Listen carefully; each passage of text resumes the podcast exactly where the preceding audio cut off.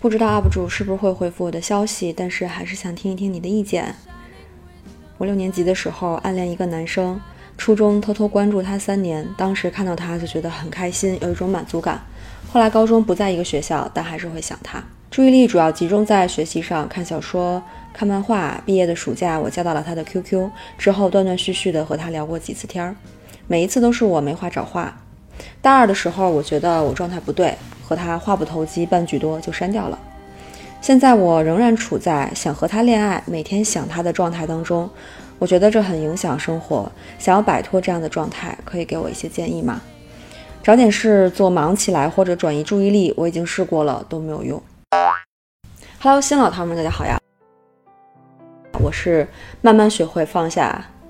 几乎所有遗憾的电商王瑞，一名心理学如何十年的流媒心理咨询师。这里是安慰剂心理小店，将心理学变成一种生活方式的地方。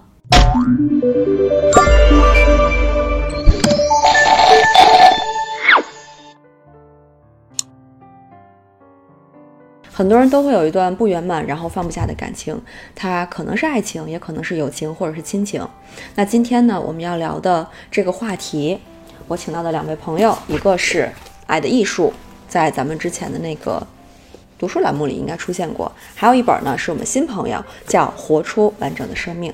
我们一起来帮这位糖丸出出主意，同时呢，也希望有类似遗憾但放不下的糖丸们能够得到一些启发。读完这位糖丸来信呢，我感觉这段关系更像是前面铺垫了很久很长的时间，从小学到初中到高中，然后刚要开始。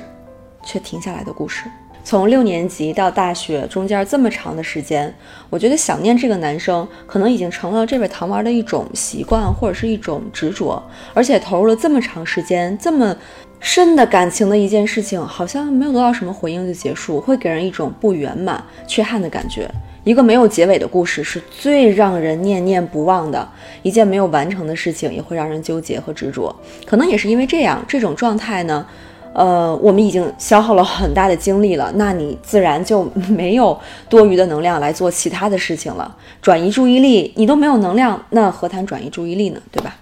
呃，我们的这位新朋友《活出完整的生命》这本书当中介绍了一个完形治疗，就是针对这种未完成事件的特效药。呃，完形治疗之父皮尔斯说，未完成事件的背后是欲望受到了挫折。你要满足这个欲望，就会有危险。可是呢，挫折感带来这种紧张，你已经无法承受了。那怎么办呢？进退两难，我们只能暂时压抑欲望，不去察觉这个欲望，来避免挫折，也避免危险。就像这位糖糖提到的，想要和喜欢的男孩在一起，但是跟他聊天都是自己没话找话，聊不到一块儿去，又很有挫败感，继续相处下去。也存在可能会被他伤害或者是拒绝的危险性，所以呢，唐婉选择停下来了，删除了他所有的联系方式。嗯，这个操作，这个措施避免了危险，但是呢，它也让这件故事，呃，变成了没有结局的未完成事件。那未完成事件呢，是不会遵守我们日常说的什么一切都过去了，时间可以解决一切这样的规则，反而会让人有卡住的感觉，而且一直卡在那儿。就是这本书里边，因为他是讲那个未完成事件的嘛，里边就举了一个例子，呃，说有一个呃男的，他的母亲呢特别的严厉，小时候犯错会把他赶出家门，他对妈妈压抑的这种愤怒呢，成了未完成事件之后转变成对所有女性仇视的态度。就是这男的他卡在那儿了，那他过不去这个坎儿怎么办呢？他就想在生活中去。呃，重塑被卡住的那个场景，然后把这种愤怒好投射在其他的女人身上，相当于找到了一个发泄的出口。再比如哈，就是呃，咱们中国社会可能有很多父母自己呃之前因为一些呃客观的原因，然后没有考上大学呀，或者没有考上好大学，然后就会逼自己的孩子来完成自己的未完成事件，比如说让孩子去考自己想考大学，去学自己呃认为有价值的，或者说甚至就是自己的兴趣和梦想的专业。从而呢，来让孩子去延续，呃，他自己之前未完成的那个故事，嗯，把那个故事的结局给补上。其实呢，这位糖丸提到的转移注意力肯定是有用的，只不过说我们在转移注意的时候，很多情况下不知道什么是正确的转移注意的方式，那我们现在从喜欢的人身上转开的注意力，这个时候不是要找其他的事儿忙起来，而是你得转回到自己身上来，来看一下，就这个未完成事件到底是什么，在你心里的定义，就是哪儿没完成，什么地方没有完成。比如说是要和这个男生在一起这件事儿没有完成呢，呃，还是说他身上有什么别人没有办法取代的特质，呃，得不到没有完成呢？那这些都是你可以去思考的地方。那比如说哈，是因为跟他没有在一块儿，呃，这件事情没有完成，那你就要想，为什么一定是他而不是其他人呢？那可能就到了我们刚才举的另外一个情况，是不是他身上有什么不可取代的东西？那你还可以继续问自己，这个东西为什么如此吸引你？然后什么地方不能取代？呃，这个世界上真的只有他一个人这个样子吗？你要问自己问题，然后要去。正面面对这个未完成的事件，到底卡在了什么地方？当我们一层一层的打开让自己执着的事情的时候，才能触及自己最核心的需要，触及那个最想要被满足的需求。而且往往呢，满足放下这个需求的方式，真的不止一种。但是我们会陷在可能持续多年的这种习惯当中，然后忽略了其他的方式，变得执着，然后卡在了这个习惯里。这个部分我们就来看看喜欢的人是怎么反映出你自己一些独特的需求的。呃，这位糖丸的描述比较简短嘛，然后这个男孩的形象呢也是稍微有些模糊的，呃，跟他的接触看上去也比较有限。但是这么长时间的暗恋，这位糖丸能够坚持下来，一定是给了你非常好的感觉，非常有力量的感觉，才能持续这么久。那么在暗恋、呃单恋当中，这些好的感觉。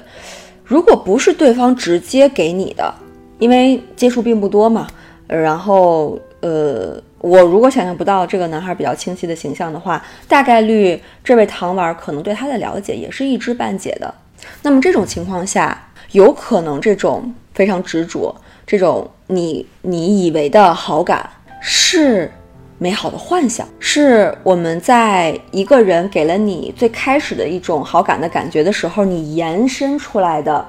可能跟他没有什么直接关系的脑补出来的部分。我觉得这种经历很多人应该都有，就是在有暗恋呀，或者说在不知道对方是不是喜欢你的情况下，你喜欢上对方的这个阶段，可能都会。自己编织出一些故事和幻想，尤其是如果在影视剧作品里边还看到了一些你非常喜欢的桥段，呃，非常打动你的画面，你可能会想把那个人安到这个画面里边来。当你这样去做的时候，虽然你跟他之间没有直接的进行接触，但这个故事你已经开始书写了。而且呢，他越在你脑子里边去补充这些画面，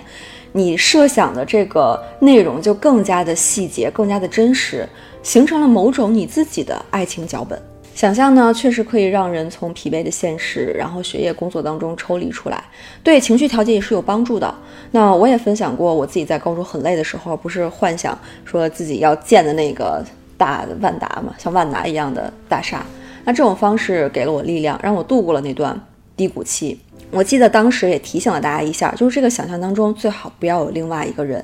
因为单恋可能出现的困扰就在这里。当我们的美好设想包括另外一个人的时候，他的出现跟你稍微近距离的接触，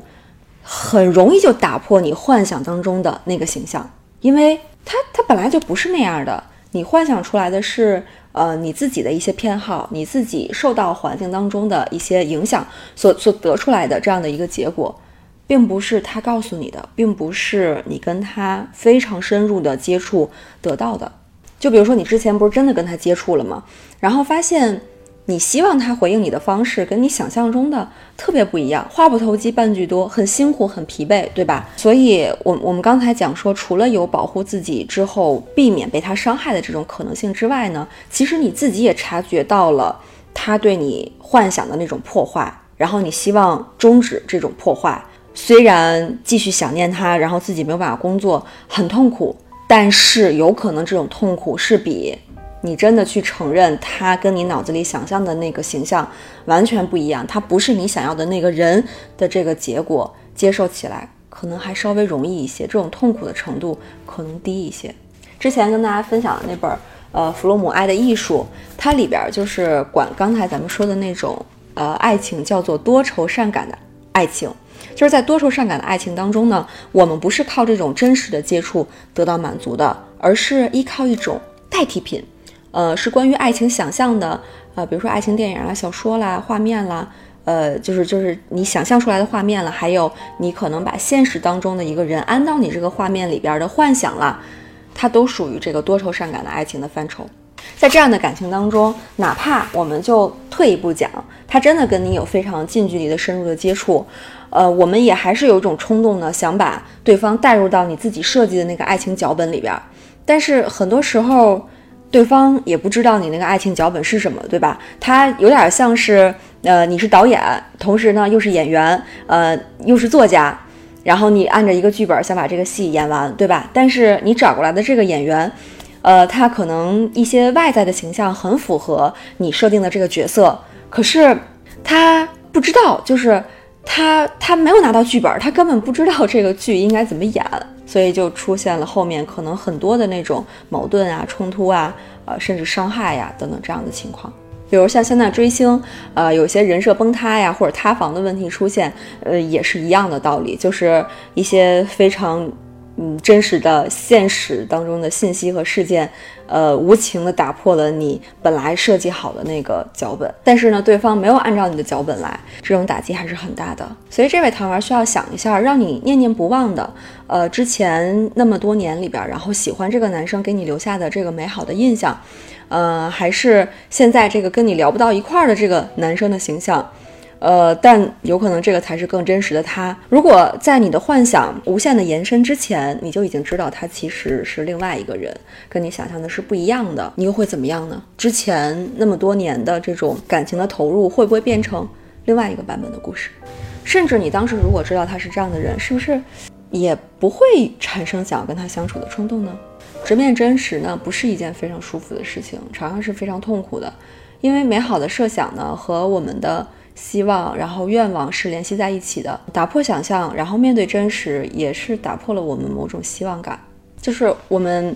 产生这种希望的时候，可能是因为我们当时很孤独、很空虚，生活没有意义，然后这种虚幻的希望感才会出现。